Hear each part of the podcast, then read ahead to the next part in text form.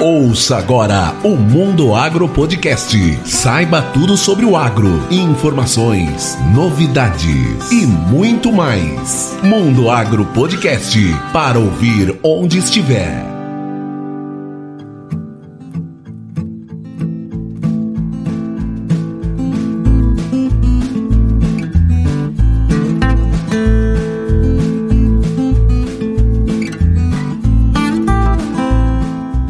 Esse é o Mundo Agro Podcast, o seu podcast sobre o agronegócio. Ainda estamos no mês de março, o mês das mulheres, e nós continuamos com a homenagem às comunicadoras do agro. E nesse episódio em especial, meus amigos Gustavo Velar e Luana Belusso receberam a Raíssa Lomonte. Mas antes de chamar esse time de peso, eu quero pedir para você que é nosso ouvinte e seguidor, compartilhar o Mundo Agro Podcast. Fazendo isso, você ajuda a fortalecer o agro. E uma outra forma bacana de ajudar é deixar um comentário e classificar com 5 estrelas o Mundo Agro Podcast lá no Apple Podcast. É fácil, basta acessar do seu celular o aplicativo do Apple Podcast selecionar o Mundo Agro Podcast, rolar para baixo e clicar em avaliar. Isso não custa nada e nos ajuda a crescer. E agora vamos para esse super bate-papo. É com vocês, Luana e Gustavo.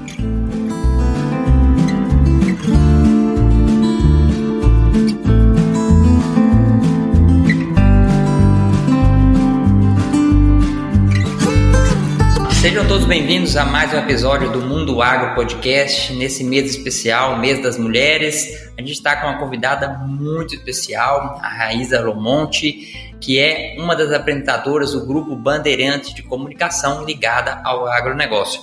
Mas antes de chamar a Raíssa para ela se apresentar para a gente, eu queria cumprimentar minha amiga Luana Belusso. Oi, Gustavo, tudo bem? Gente, que saudade que eu tava de gravar podcast. Eu tava meio assumida por aqui, né? Tava sumida, tava sentindo sua falta aqui, ó. O Rogério, no último podcast, chamou a atenção de todo mundo.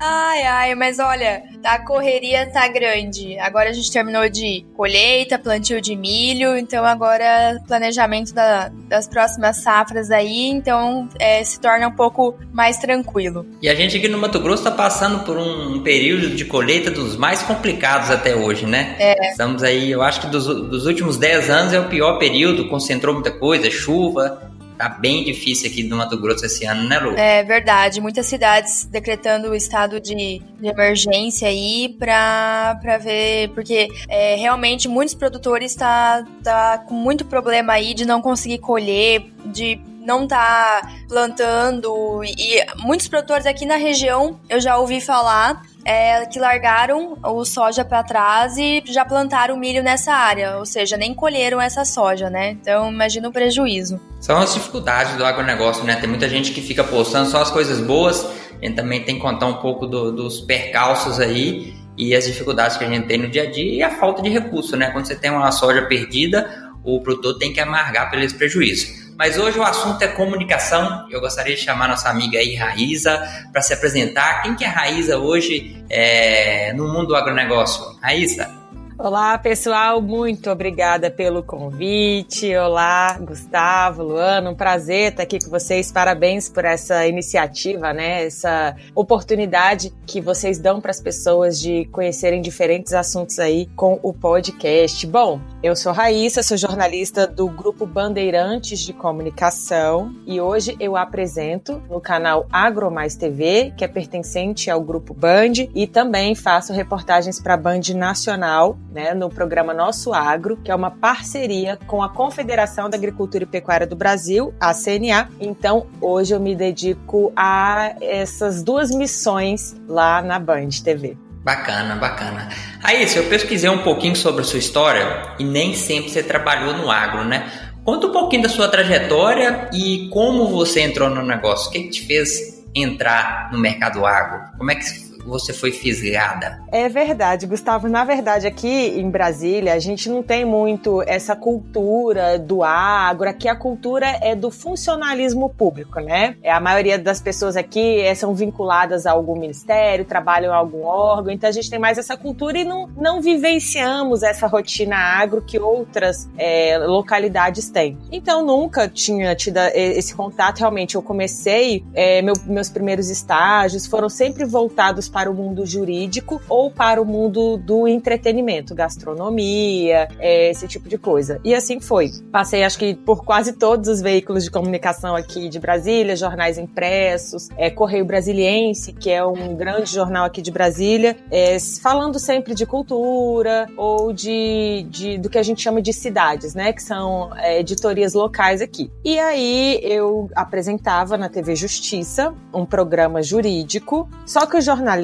Gustavo, é, muitos têm dois trabalhos, né? A nossa carga horária gira em média de seis horas diárias, por isso as pessoas quando acham interessante, é, tem duas jornadas, né? De manhã em um local, em um jornal, e à tarde numa TV, alguma coisa nesse sentido. Isso é uma prática comum do jornalismo. E eu estava apresentando na TV Justiça, e aí o Sistema Brasileiro do Agronegócio, é, mais conhecido é, por ter o canal do Boi entre suas emissoras, né? Precisava de uma repórter aqui em Brasília para cobrir Congresso Nacional, bancada ruralista, é, informações políticas que interessassem ao agronegócio, né? Acompanhar, na época era o ministro Neri Geller, da Agricultura, e assim foi. E aí um ex-chefe meu me falou dessa oportunidade para trabalhar é, como repórter, e eu me interessei, mas até então eu não tinha contato nenhum com agro, assim, eu era totalmente leiga. Antes de eu entrar, eu dei uma estudada para saber os assuntos, plano safra, eu não entendia nada nada sobre isso. Mas aí eu, eu fui, né? E aí quando me efetivaram, eu comecei a estudar muito, a entender o que, que a bancada ruralista, que é a maior, é a mais forte do Congresso, fazia. E assim eu fui conhecendo e, e me apaixonei, né, pelo agronegócio. Mas começou assim. Ah, legal, Raíssa. E deixa eu te perguntar, você sentiu alguma dificuldade de acessar o jornalismo do agronegócio por ser mulher? Por ser mulher, eu não, é, não acessar o agronegócio. O que, que eu posso falar assim de dificuldade? É, mas é, seria como jornalista, não jornalista do agro, que é o que qualquer mulher enfrentaria. É um ambiente assim muito masculino, né? Então, na época que eu comecei, né, que eu era repórter, a gente acompanhava reuniões que basicamente só tinham as jornalistas de mulheres na sala. Então, o desafio é esse: você chegar no ambiente masculino, talvez as pessoas, não vou dizer que não levam a sério, mas se fosse um homem chegando, talvez a postura seria outra. São essas coisas corriqueiras, né, que eventualmente acontecem. Mas por ser mulher no agro, não. Sempre em todas as reportagens que eu fiz foi tranquilo. Inclusive, a, as mulheres que eu converso de jornalistas, né, de outros canais, de, de concorrentes, que são minhas amigas, também nunca me relataram problemas em acessar o jornalismo do agro. Os desafios que a gente tem é por ser mulher normal, mas no agro nunca, nunca tivemos problemas, digamos assim. Raíssa, uma dúvida que eu sempre tive é na questão da definição das pautas. Como é que é definido é, o que vocês vão colocar no ar? Como é que vocês buscam as reportagens? Conta um pouquinho desse dia a dia aí é, da parte de comunicação? Sim, de modo geral, é, as assessorias de imprensa, que são empresas é, contratadas por outras empresas, né, nos passam algumas sugestões de pauta e aí a gente avalia. No programa que eu apresento, o programa se chama Tech e Startups, é um programa voltado para a tecnologia. Gustavo já foi meu entrevistado, então a gente é, recebe sugestões, ou alguém indica, chega, ah, Raíssa, olha só, tem a empresa tal que está se destacando, tem a pessoa tal que é uma referência na área, e aí eu avalio se cabe pro programa, pro tema, né? E, e de modo geral, assim, nas redações, geralmente assessoria ou o que está acontecendo, né? É, vamos supor, a lei das startups é, tá, tá para ser aprovada, né? Então a gente vai lá, vamos tentar falar com um parlamentar ligado ao tema, e assim vão surgir surgindo as pautas, né? Às vezes é algo que está acontecendo na sociedade, a gente busca alguém para comentar, um especialista, ou, de modo geral, é, lá no Agromais TV vem principalmente por sugestões, por pessoas que, que acham temas legais e passam pra gente, às vezes o próprio telespectador quer sugerir alguma coisa, e assim vai. É, Raíssa, antes de iniciar a gravação, a gente estava comentando, né? Eu faço parte da, das agroligadas e um dos propósitos é, do movimento das agroligadas é levar a comunicação correta do agro para as pessoas que não são do agro, né? E acho que um tema bem. Eu não diria polêmico, mas um, um tema que acho que a gente é, vem debatendo já há algum tempo é essa questão da comunicação dentro do agro, né? E aí eu queria saber, no seu ponto de vista, é, como que o agro pode melhorar a sua comunicação para a gente desfazer é, esses mitos e inverdades que a, a gente vê muito por aí, essas fake news, né? É, Luana, eu acho que a, essa comunicação melhorou assim é, grandiosamente nos últimos anos, né? A própria campanha da Rede Globo, Agro é Pop, Agro é Tudo, aquilo ali foi assim uma aposta certa, né? Que é concorrente nossa, mas temos que admitir, né? Aquilo ali foi muito bom para nossa imagem. Antes ninguém se interessava em colocar esse tipo de conteúdo na televisão, na TV aberta, né? A gente tinha ali apenas o Globo Rural e, e isso cresceu muito, né? Foi até tema de uma live que eu participei falando sobre esse crescimento da comunicação voltada para o agro. Aqui em Brasília, por exemplo, nós temos um programa local aqui, é, independente, patrocinado por várias empresas, que passa em outra emissora e que valoriza o agro local. Eu nunca vi isso aqui. Revistas estão surgindo, né? Então acho que tudo isso vai ajudando as pessoas terem noção. Eu mesmo, eu tiro por mim. Eu não sabia o que era agronegócio, eu não entendia de safra, safra, o que é que o agricultor faz, o que é que o pecuarista faz. Eu, é, eu não entendia. E eu fui entender porque eu comecei a trabalhar com isso. Mas se fosse hoje, vendo essas propagandas, essas campanhas, na verdade, né? Igual uhum. que a Globo fez, eu já estaria entendendo melhor. Já ia me perguntar: ah, então agro é isso? Ah, então a borracha que eu uso aqui, o lápis, vem do agro. Ah, o que, que é o agro? Eu já teria ido procurar. E eu, eu tomo por Brasília, assim, como exemplo, sabe? Porque aqui eu converso com as pessoas que também eram leigas como eu e hoje já tem outra visão do agro, graças a, a essas campanhas, graças aos perfis em redes sociais, né? O próprio Agroligadas é um exemplo. Então as pessoas estão conhecendo mais o agro, especialmente na pandemia, né? Que foi o setor aí que se destacou, saiu no noticiário, é, e as pessoas estão procurando outras alternativas de renda, estão vendo que o agro contrata, que o agro gera emprego. Então, tudo isso ajuda a melhorar a nossa comunicação com a sociedade. E o fato da Band, porque a Band tem é, o Terra Viva, né, que é um canal mais antigo aí do, do agro, e lançou o Agro Mais. Sim. Então isso demonstra que há uma demanda, a gente recebe feedbacks muito positivos é, desse canal, procura de anunciantes. Então, assim,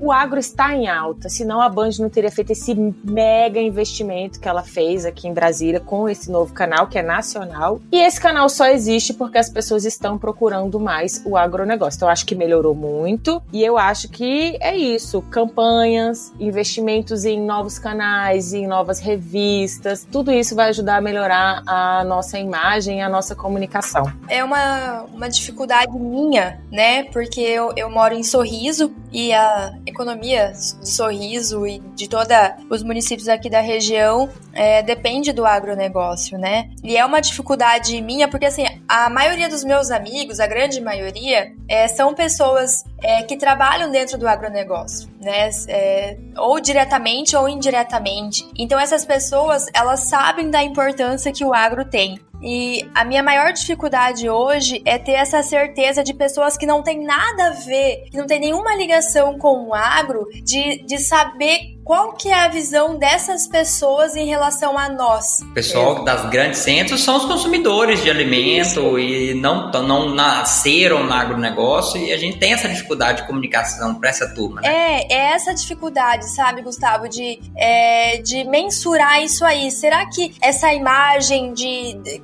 como você falou, dessa propaganda aí da, da Globo, do agro é pop, é tech, é, né? Será que isso está sendo visto... É, porque quando eu vejo essa propaganda, nossa, eu me encho de orgulho. Uhum. Gente, é isso aí, que massa, que legal. Mas será que as pessoas que moram nos grandes centros, né? Principalmente as pessoas que moram no, no grande centro, e não tem nenhum conhecimento de como que a fruta, é, o alimento, o arroz, o feijão que, que eles consomem todo dia chega na gôndola do supermercado, será que essas pessoas têm o mesmo orgulho? Será que essas pessoas têm esse conhecimento de que o agro é tão importante para a alimentação dela, para a economia do Brasil, sabe? Tem essa dificuldade de mensurar isso aí. Sim, eu também penso sobre isso, né? Eu falo, será que a gente está repercutindo mais entre nós do setor? É, Mas eu aí, acho que isso melhorou, é, Luana. É, como eu falei, eu tiro até por mim mesmo. Eu não sabia nada de agro e meus amigos também, assim, pessoas que não são relacionadas. A gente, eu, por exemplo, na minha ignorância, pensava que o que sustentava o Brasil era a indústria. Pensava, não, o que, que sustenta? Deve ser fábrica, né? Deve ser o pessoal fabricando, sei lá, automóvel, alguma coisa assim.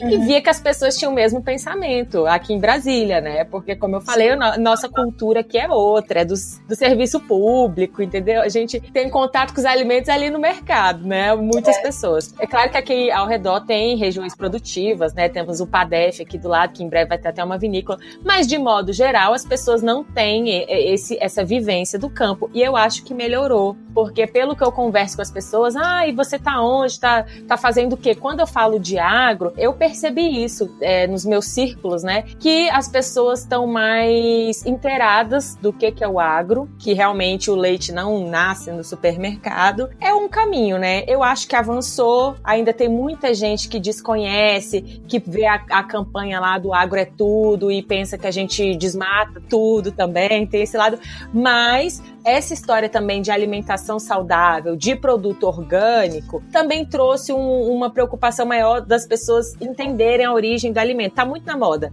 Em Brasília tem a seção verdinha, assim, nos mercados, que é só orgânicos. Aí o público já quer saber orgânico, mas o que, que é o orgânico? Aí vai pesquisar que foi a pessoa que não utilizou defensivo. Então já começa uma pesquisa que, de modo geral, assim, abrange o agro, né? Tá pesquisando como é que o alimento é feito, como é que chegou lá no supermercado. Eu acho que deu uma avançada, sabe? Acho que o caminho é longo, mas pelo que eu percebo, pelo menos da realidade aqui de Brasília, já deu uma, uma melhorada nesse sentido. Ah, que bom. Só uma observação técnica aqui, para não deixar passar, né? Mas muitas vezes o orgânico também usa, usa, defensivo, usa defensivo, mas são defensivos Correto. que são cadastrados para utilização de orgânico, geralmente de, de fontes naturais, biológicas, Exatamente. que não vão ter impacto aí na parte é, de químico mesmo. Ele né? segue os protocolos para terem o um selo, né? sim. Sim, correto. Sim, sim. E a agricultura tradicional também também utiliza é, defensivos biológicos sim. também em grande escala e está aumentando muito, né? O impacto da, da, da, da questão do orgânico, dos impactos ambientais, a gente vê que o produto está muito ligado nisso e ele vê que um equilíbrio melhor no sistema é mais produtivo e é mais barato. Então a gente tem é, testado muita coisa biológica no campo, Raíssa, para diminuir os impactos do defensivo na parte de químico mesmo, desde a produção dele até o campo. Você tem um impacto sim, né? Não tem como não produzir com eles hoje, mas o produtor está muito ligado nisso porque ele vê um, um caminho mais sustentável a longo prazo. Mas bacana ver essa história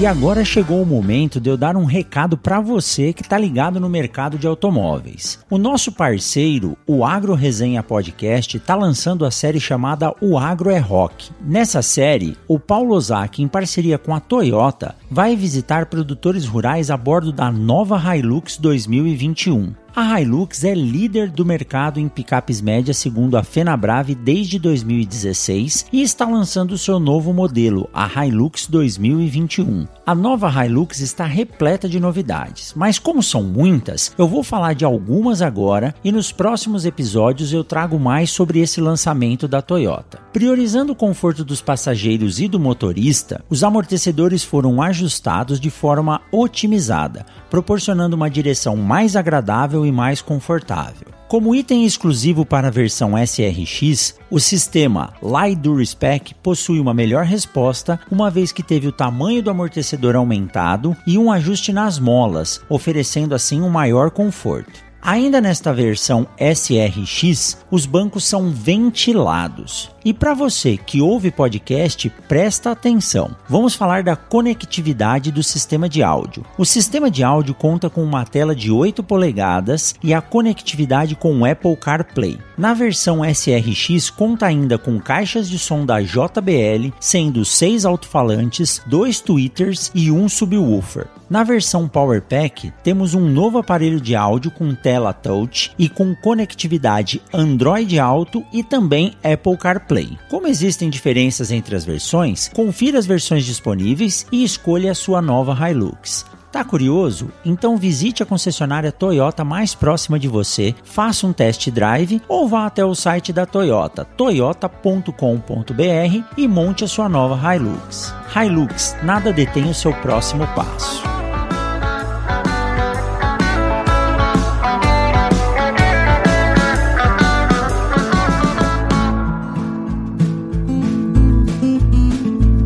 Dia a dia, Raíssa, qual o tipo de matéria que você mais gosta de fazer? é, queria entender um pouco mais do seu dia a dia. Eu acho que tem muita gente que fica curioso como é que é o dia a dia de um jornalista, o que, que, ele gosta de fazer, o que, que ele não gosta. Que, vamos falar um pouco do seu dia a dia, como é que funciona o seu dia a dia, a sua rotina e conta pra gente o que, que você mais gosta de, de, de acompanhar aí nas notícias do agro. Certo. É, eu tenho duas realidades, né? É, a do programa que eu apresento, que eu faço lá do estúdio, eventualmente ao vivo, eventualmente gravado. É, e lá eu gosto de mostrar inovações, né? É, outro dia eu trouxe as carnes, que, as carnes fakes, né? Que estão sendo impressas agora. Dei a notícia do KFC, que lá na Rússia lançou o, o Nuggets impresso, né? Porque isso é uma curiosidade, é uma coisa diferente que foge da nossa realidade. É uma tendência, né? Vai ter gente que vai aderir, vai ter gente que não vai aderir, mas eu gosto de trazer essas coisas bem diferentes pro programa. É, entrevistamos a Pink Farm, que fica em São Paulo, né? Que é a fazenda vertical, feita em ambiente controlado, né? Então, lá no programa eu gosto muito de trazer essas coisas de outros países. Na China, é, os drones estão substituindo mão de obra, né? Tem robôs para tocar música para as vacas. Então, essas coisas diferentes de outros países, tendências, eu gosto muito de trazer, gosto muito de pesquisar sobre isso, porque eu, antes de ser jornalista, eu gostava de assistir essas coisas. Eu gostava de ver programas de outros países, porque eu não tô lá, mas eu quero saber o que, está acontecendo no mundo. Então, quando eu comecei a apresentar o Tech Startups, eu busquei muito isso. É, coisas de fora, o que estão fazendo e o que, que já foi implementado no Brasil, né? Que tendências já estão aqui. Aqui a gente já tem aí o Uber da JBS, né? Ainda não temos o Uber sem motorista, autônomo, né? Que nos Estados Unidos já estão fazendo teste. Mas aqui já tem o Uboi, que é para transporte de, de gás né? Então é isso, eu gosto, de, é, eu gosto de pesquisar essas coisas para o programa que eu apresento, né? Que eu sempre é, trago essas notícias, apresento e também recebo convidados. E quando eu vou a campo, que é a minha outra realidade, eu faço muito externa também, eu gosto de viajar, eu gosto de sair de Brasília. Na verdade, essa é a minha principal função, né? É, ano passado, antes da pandemia, a nossa equipe chegava a fazer quatro estados por mês, ou seja, a, a cada semana eu tava em um estado, né? E eu, às vezes eu parava, gente, eu, eu não moro em Brasília, eu moro em outros lugares, né? Então eu gosto de conhecer a realidade das pessoas. A gente vai, assim, de norte a sul, é, pelo programa Nosso Agro, que é uma iniciativa da CNA, como eu falei lá no início. E eu gosto de ir nos lugares mais desconhecidos, procurar produtos que a, a gente às vezes nem imagina que tem, né? Eu fui para Santa Helena do Sul, que fica lá no Paraná, fazer um mel lá que tem indicação geográfica, né? Então o mel lá tem características únicas e ganhou a, a indicação geográfica. Então a gente vai lá, mostra a produção. Eu gosto de ver na prática como as coisas são feitas. Voltei agora de outra viagem também de mel. Eu fui lá para Bahia, fui para Feira de Santana mostrar uma produtora rural que recebeu assistência técnica e gerencial e ela conseguiu melhorar a qualidade do mel que ela produz. Então eu vou lá, visto a roupa, vou dentro do, do apiário e aí vejo todo esse processo. Eu gosto disso. Fui fazer fazer salame, vestir a roupinha do salame. Fui lá onde o produtor rural faz o salame dele. Eu gosto de ver na prática a produção de alimentos. Isso é o que eu mais gosto, assim, quando eu vou a campo. E, e assim, eu gosto de conhecer as pessoas. Uma, uma, uma curiosidade nossa, do nosso setor, Gustavo, é que assim, a gente vai para diversas propriedades, né? De produtores é, grandes, muito grandes, do tipo que tem pista de pouso dentro da fazenda, mas a gente vai lá no cara que assim, ele tá com uma assistência técnica para sair do vermelho. A gente vai nessas duas realidades. E todos nos recebem muito bem. Assim, o pessoal do agro é diferenciado. Já cobri várias editorias, né, como eu falei, mas as pessoas do agro, elas têm essa característica. Elas são muito trabalhadoras. Pode ser o produtor rural o maior, ele acorda cedo. E o mais humilde também. São assim, pessoas trabalhadoras, independente do status que ela atingiu e são pessoas muito educadas, muito gentis que recebem muito bem a gente. Eu gosto de vivenciar também essa realidade por isso, porque é um pessoal que merece reconhecimento. Receptivos, né? Raíssa, eu, eu acompanho você muito pelas redes sociais e vejo que você gosta de uma coisa do agro que eu gosto pra caramba. Eu acho que a coisa que eu mais gosto do agronegócio é comer. É a parte que eu mais gosto de fazer. Né? Eu também. Comer e beber. Comer e beber, é a né, final Gustavo? da produção, né? A parte final da produção que eu mais gosto de, de fazer. Uhum. Fazer um churrasco, né? Tomar um vinho, fazer, tomar uma cerveja diferente, um queijo especial. e eu gosto de coisa boa. E eu vejo que você também gosta de comer e posta bastante coisa diferente. Teve alguma coisa que você nunca pensou que você ia comer nessas viagens, você acabou comendo? Ai, deixa eu ver, é verdade. Eu, geralmente a gente come bastante, porque a gente tá sempre mostrando produtos, né? Reconhecidos, inclusive, semana que vem eu tô indo pra Serra da Canastra fazer uns queijos lá. Oh. Deixa eu ver. Ai, que legal. Olha, a minha primeira experiência com chimarrão foi em reportagem. Foi. Queimou a boca. Não queimei. Me avisaram. Me avisaram. Agora, coisas diferentes assim? Não. Eu quase comi bode. Eu ainda não comi bode até hoje, mas a gente foi fa é, fazer a cobertura de uma produtora rural que estava lançando um restaurante e iam servir bode. E eu nunca tinha comido, mas nesse dia teve outra opção. Daí eu não comi o bode. mas, ah, teve uma manga. Essa manga aí ficou pra história. Eu fui pra Petrolina e lá é o maior polo exportador de frutas do Brasil, né? Então, uva e manga é em Petrolina. E lá tem uma manga que só vai pra exportação, que é a manga quente. Não conhecia, nunca tinha ouvido falar. Nem chega nos nossos mercados Não aqui no chega, Brasil, então. gente. E saiu até reportagem, vários veículos aí. É, quem pesquisar vai achar falando da manga que custa 10 dólares a unidade. No, ja é, Nossa. no Japão Nossa. e vende na Europa também essa manga. Ela não tem fiapos, o caroço dela é mínimo, ela praticamente não tem caroço. Ela é como se fosse uma mousse. E aí o produtor rural é, lá de Petrolina ofereceu essa manga pra gente. E eu falando, mas tá, e onde é que eu encontro essa manga pra eu comprar depois? Ele não tem, não tem. Você vai comer aqui hoje, mas é tudo pra fora. É, Não vai comer nunca mais, só voltando. pra plantar em Brasília, mas aí não tinha como eu trazer no avião, né? Mas deveria ter trago. Ah, devia. Dava um Me jeito. arrependi, me arrependi. Mas essa manga de 10 dólares foi a manga mais cara que eu comi e eu nunca tinha comido. E, bom, acho que eu vou comer novamente porque eu vou voltar lá em Petrolina, mas foi só aquela vez mesmo. E eu realmente eu fui pesquisar e realmente a manga custa a partir de 10 dólares a unidade, né? Então hoje o dólar tá aí 6 reais, né? E essa é uma manga, uma manga bem sofisticada, né? É. Bem sofisticada, bem sofisticada mesmo. E o brasileiro, ele precisa voltar a conhecer também a parte de fruta, né? É, eu falo da minha parte. Eu, durante um bom tempo, eu comi muita pouca fruta. E quando eu comecei a viajar para fora do Brasil e ter, aí eu fui experimentando outras frutas, eu vi o tanto que melhorou a qualidade das frutas mundialmente em termos de açúcar. Você vai chupar uma laranja hoje, você compra no supermercado, é extremamente doce, doce, É doce. Não tem verdade. aquelas laranjas É mais verdade. azedas que tinha antigamente. E o brasileiro precisa re- entender esse mercado de frutas que mudou e as frutas é melhoraram muito as a qualidade, frutas, né? produtos de modo geral, né? Eu até fiz uma matéria disso recentemente. É, as carnes premium que estão chegando também é uma tendência. Cafés especiais. Fantástico. Nossa, o mercado de café melhorou demais, porque o povo brasileiro está se educando. Ele não quer comer qualquer coisa, ele quer um cafezinho melhor, né? As cafeterias são prova disso. Aqui em Brasília tá a moda das cafeterias, acho que todo lugar, né? Estourou aí as cafeterias. O pessoal quer um negócio mais gourmet gourmetizado,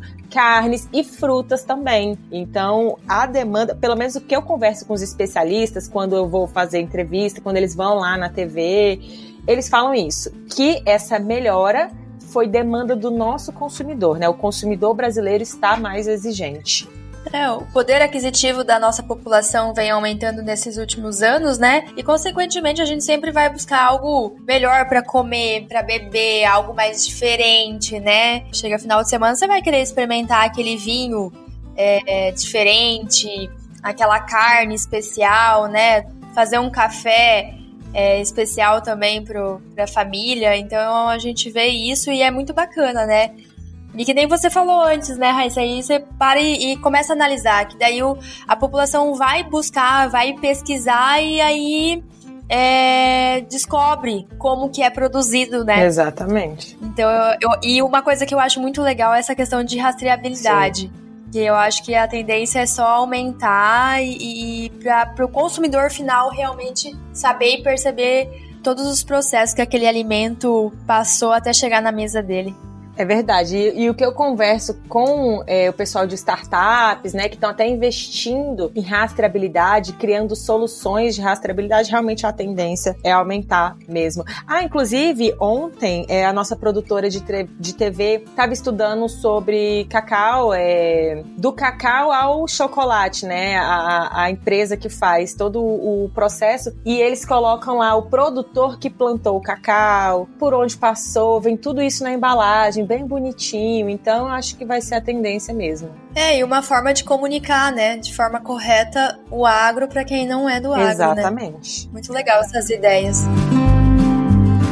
Você sabia que o Mundo Agro Podcast faz parte da Rede Agrocast, a primeira e maior rede de podcasts do agro do Brasil? Para ouvir o Mundo Agro Podcast e muitos outros podcasts ligados ao agronegócio, acesse redeagrocast.com.br ou escolha no seu agregador de podcasts de preferência. Raíssa, você falou sobre as startups, que você tem um programa, e eu queria saber, nessas últimas é, pesquisas sua, é, o que, que você viu de mais inovador que a gente pode esperar aí dessas startups? Do agro. Das startups brasileiras, o pessoal está mexendo muito com crédito, né? As agfintechs, né? Desburocratização do crédito, empresas de assinatura digital, essa parte mais administrativa e de gerenciamento, né? A Rancho, que é uma plataforma aí também de gerenciamento né, para pecuária, acho que atingiu agora um milhão de cabeças, alguma coisa assim. Então, aumentou muito essa demanda de gerenciamento da propriedade rural né, por meio de aplicativos para o fazendeiro poder estar tá lá é, no Acre gerenciando Goiás, alguma coisa nesse sentido. Aqui no Brasil eu estou vendo muito isso, drones também, monitoramento né? E fora, o que eu tenho pesquisado mais é a questão das comidas feitas em laboratório, né? Camarão feito em laboratório, frango feito sem o frango. Eles pegam as células, multiplicam e criam ali o pedaço da carne, né? É, lá fora é, tem crescido cada vez mais esse tipo de iniciativa de startup voltado para isso. E aqui no Brasil, das, das que eu conversei, muitas é, voltadas para gerenciamento, monitoramento e mais parte administrativa, financeira. Qual foi? Deixa eu te perguntar. Qual foi o lugar mais longe, assim, que você foi? Você falou muito das suas viagens, de conhecer produtor. Qual foi o lugar, tipo, mais longe que você falou assim, meu Deus, cheguei no fim do mundo? Ou, tipo, o que, que, eu vim para fazer é... dificuldade, né, de, de chegar nesse lugar. Sim, olha, é, esse mel que eu citei em Santa Helena do Sul foi a viagem mais distante, porque eu desci em Curitiba, fiz uma parada em São Mateus, que lá tem uma erva mate com indicação geográfica. Peguei oito horas de estrada para chegar em Santa Helena do Sul, que é depois de Foz do Iguaçu. É uma cidade assim de difícil acesso. Eu não lembro nem se tinha se tinha como é que era a questão de hotel lá. Às vezes a gente vai para lugares que não tem hotel, que não tem restaurante. Nesse caso tinha, Santa Helena do Sul tinha, mas foi o lugar mais distante. Acho que foi uma das viagens mais caras, né? Porque acaba que as nossas viagens é, é, é um investimento que a TV faz, porque você tem uma equipe que você tem que deslocar, são passagens caras, é, aluguel de carro, hotel. Então essa viagem viagem foi bem dispendiosa, foi longe. E a gente, para voltar para Brasília, pegamos três voos. Foi Nossa. o lugar mais diferente, assim, eu acho que o mais distante. Foi Santa Helena do Sul, lá no Paraná. Já veio pro Mato Grosso, Raíssa? Pro Mato Grosso, não. Não. Mas é, Bem que Temos expectativas de ir. Esse ano a gente está retomando, embora a pandemia não tenha acabado, né? A gente já está retomando. Agora as próximas viagens vou para Minas agora, depois vou fazer matéria sobre a, as nascentes do São Francisco, então vou voltar para Petrolina, vou em Juazeiro na Bahia, de lá volto para Ribeirão Preto, depois vou para Santa Catarina e aí eu tenho que ver o restante do roteiro. Está convidada, viu, Raíssa, para fazer uma visita aqui pra gente, fazer uma matéria aqui. Se você for em Sorriso, a Luana vai fazer um churrasco para você, que ela gosta de chamar todos os convidados para fazer um churrasco, né? Ninguém nunca participou desse churrasco, Raíssa, ninguém... mas ela chama todo mundo. Ah, não é? Ninguém apareceu não. aqui ainda. Se apareceu, ninguém me ligou pra dizer, ó, me cobrando do churrasco. Ah, mas né, tem que Gustavo? convidar pra pessoa aparecer. Se me convidar, eu vou. Então, tá convidada. Vem aqui conhecer a região, Sorriso, Sinop, Lucas, toda a região Sim, eu aí. Eu não fui, mas o Bruno, que é da minha equipe, do nosso agro, ele foi para pro Mato Grosso. Então a gente dá uma revezada, sabe? Ele vai para um lugar, eu vou pro outro, mas ele foi. Eu fui pro Mato Grosso do Sul. E aqui não tem bode. Bode também é muito gostoso. Eu já comi lá no, no, Nordeste, gosto bastante. Mas lá, eu acho que lá na Luana tem um carneiro, né, Luana? Não, tem carneiro. Se quiser, a gente arruma. Tem, tem carne, carne de jacaré Eita, também, é uma jacaré. delícia. Gente, eu nunca comi. É, eu, eu, preciso me abrir mais para essas carnes. É, só se vive Sim. uma vez. Tem carne é muito gostoso. É, o bom do jornalismo é isso. Mas são carnes são carnes que tem que saber fazer. Então, quando você vai na fonte, igual você vai num, num produtor rural, que ele produz para ele consumir, é. a carne é outra, viu? Tanto bode, tanto carneiro tem muita diferença da qualidade aí, do é gosto. É, eu acho que você perdeu a oportunidade de comer um bode bom no produtor que você visitou lá, viu? A produtora, né? É verdade, eu tenho que me abrir mais para essas experiências. E esse é o bom do jornalismo, né? Assim, acaba que profissionalmente eu conheço muitas culturas, tenho vivências que normalmente eu não teria. Eu, por exemplo, eu não sei se eu teria oportunidade de ir na Serra da Canastra, conhecer de perto a fabricação. Então acaba que o jornalismo proporciona isso, né? Eu conhecer muitas coisas, é, muita produção de alimento que normalmente, né, na vida real eu não teria essa condição, né? Mas isso que é legal, né? Acho que essa profissão do jornalismo aí de desbravar o, o Brasil e o mundo e conhecer deve ser muito, muito gostoso, muito legal. É muito mesmo. bacana. Eu adoro conhecer lugares e pessoas, né? Então eu acho que eu ia, eu ia ser uma boa Olha aí. A comunicação, a comunicação se expande, seja pela internet, seja na TV. Quem sabe você pode aí começar um projeto. É verdade, não, já tô aí com os agroligados aqui no, no podcast, sempre levando a comunicação, é isso aí, isso aí. A Luana, ela anda mais que notícia ruim, viu? Senta viajando e comendo coisa diferente, postando aí pra gente, fazendo vontade, Olha né, gente? Luana é das minhas. gosta de degustar. É, não, eu sempre que tenho oportunidade assim, de viajar, eu gosto de. É, sempre vou buscar um restaurante, alguma coisa local para experimentar. É, eu também. Antes de ir para as é. viagens, eu dou uma pesquisada assim para ver os lugares né, é, tradicionais, assim, os, os característicos mesmos de onde a gente vai. Acho bem legal. E Luana, o que, que você comeu de tão diferente assim? Conta pra gente também.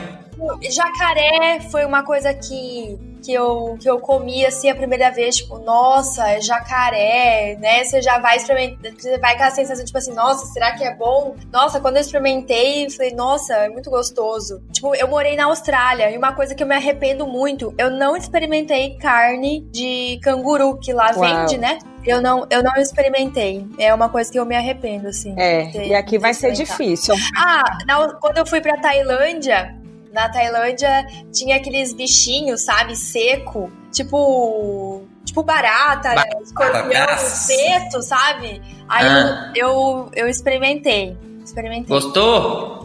Ah, você vai com a sensação de tipo assim, é um ah, salgadinho. É, é, legal, é gostoso. Não tem assim. Crocante, é, crocante. É crocante e assim, tinha muito sal, então era como se você estivesse comendo um salgadinho e tomando cerveja, né? Eu Entendi. tomava cerveja de lá e, e, comia, tipo, como se fosse um salgadinho, mas eram os bichinhos ali.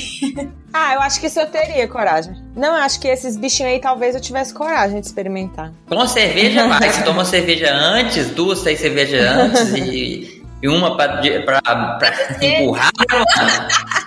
É, mas é Mas o que, que você experimentou, Gustavo? Esses bichinhos eu não comi ainda, não tive a oportunidade. Nunca fui num lugar que, que servisse é, esses bichinhos.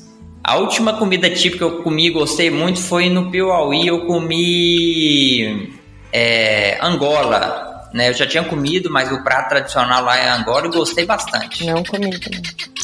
Angola, é angolista lá que fala? Angola, Angola.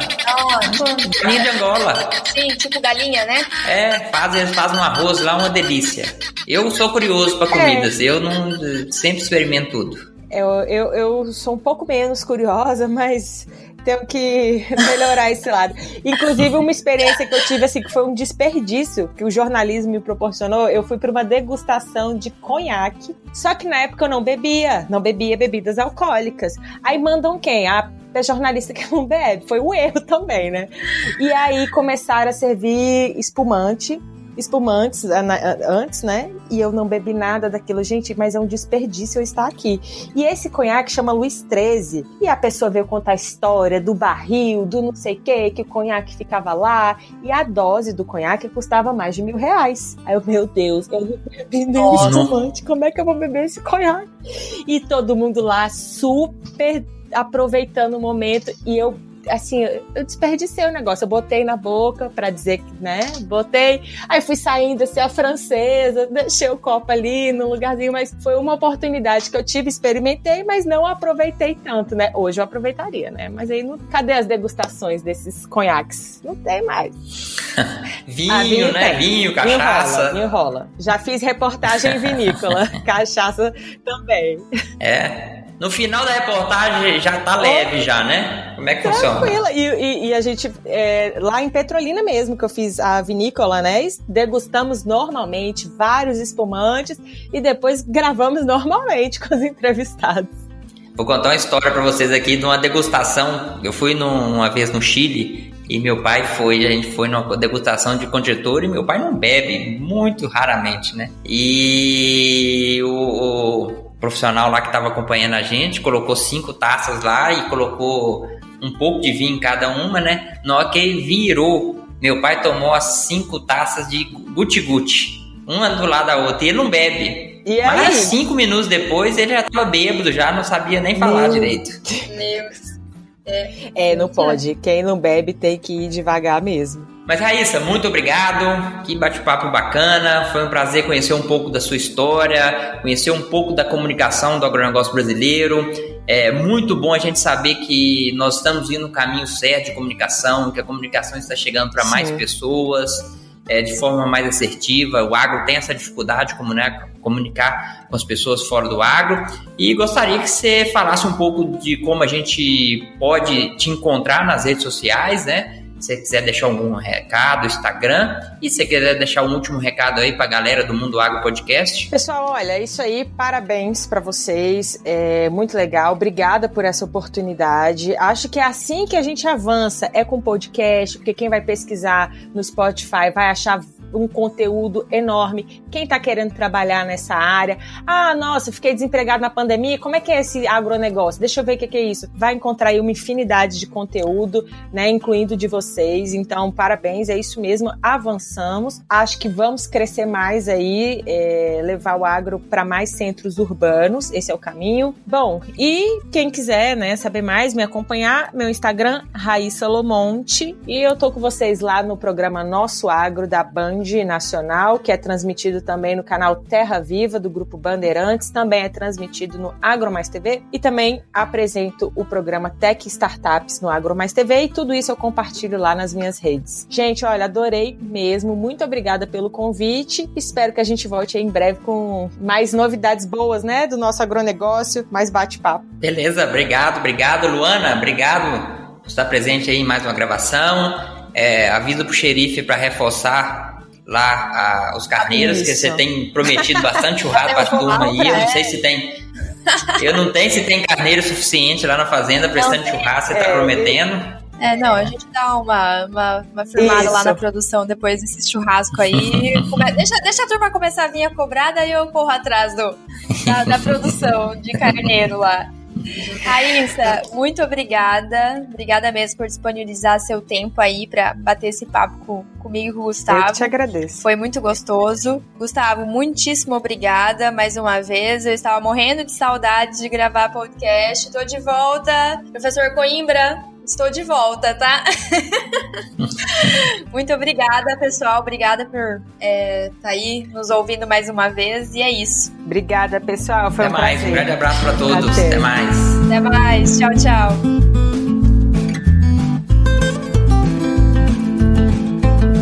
Mundo Agro Podcast para ouvir onde estiver.